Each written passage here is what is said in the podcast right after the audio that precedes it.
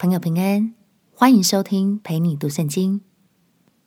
如果你听完之后很有感动，邀请你在评论区按下五星好评，为我们加油打气。也欢迎留言写下你的收获，这样就能帮助更多朋友听见这个频道，轻松读懂神的话语。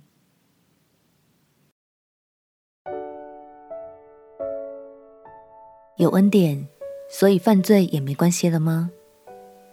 朋友平安，让我们陪你读圣经，一天一章，生命发光。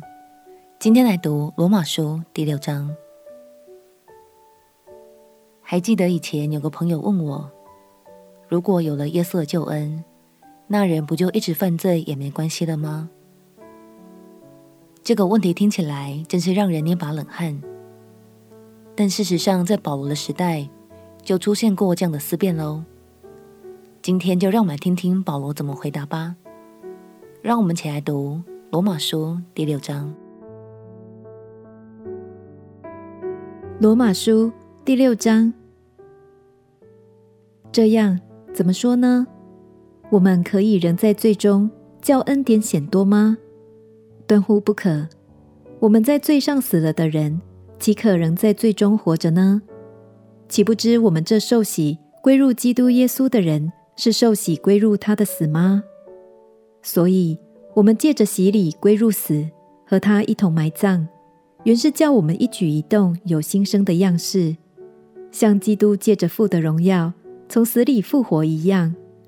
我们若在他死的形状上与他联合，也要在他复活的形状上与他联合，因为知道我们的旧人和他同钉十字架。使罪身灭绝，叫我们不再做罪的奴仆。因为已死的人是脱离了罪。我们若是与基督同死，就信必与他同活。因为知道基督既从死里复活，就不再死，死也不再做他的主了。他死是向罪死了，只有一次；他活是向神活着。这样，你们向罪也当看自己是死的。像神在基督耶稣里，却当看自己是活的。所以不要容罪在你们必死的身上作王，使你们顺从身子的私欲；也不要将你们的肢体献给罪做不义的器具，倒要像从死里复活的人，将自己献给神，并将肢体做义的器具献给神。罪必不能做你们的主，因你们不在律法之下，乃在恩典之下。这却怎么样呢？我们在恩典之下，不在律法之下，就可以犯罪吗？断乎不可！岂不晓得你们献上自己做奴仆，顺从谁就做谁的奴仆吗？或做罪的奴仆，以至于死；或做顺命的奴仆，以致成义。感谢神，因为你们从前虽然做罪的奴仆，现今却从心里。顺服了所传给你们道理的模范，你们既从罪里得了释放，就做了义的奴仆。我因你们肉体的软弱，就照人的常话对你们说：你们从前怎样将肢体献给不洁不法做奴仆，以至于不法，现今也要照样将肢体献给义做奴仆，以至于成圣。因为你们做罪之奴仆的时候，就不被义约束了。你们现今所看为羞耻的事，当日有什么果子呢？那些事的结局就是死。但现今你们既从罪里得了释放，做了神的奴仆，就有成圣的果子。那结局就是永生。因为罪的工价乃是死，唯有神的恩赐，在我们的主基督耶稣里，乃是永生。耶稣赐下救恩。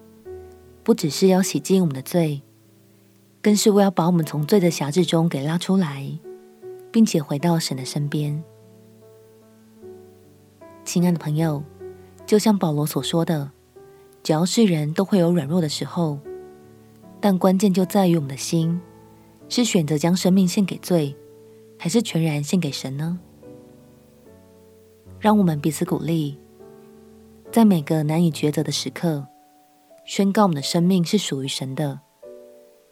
相信当我们愿意追求圣洁，神就必使我们刚强，活出截然不同的生命。我们且祷告：亲爱的主耶稣，求你使我刚强起来，能远离那些不好的习惯。我要宣告，我不属于罪，我完全属于你。祷告奉耶稣基督的圣名祈求，阿门。祝福你能持守信心，竭力追求圣洁，活出不一样的生命。陪你读圣经，我们明天见。耶稣爱你，我也爱你。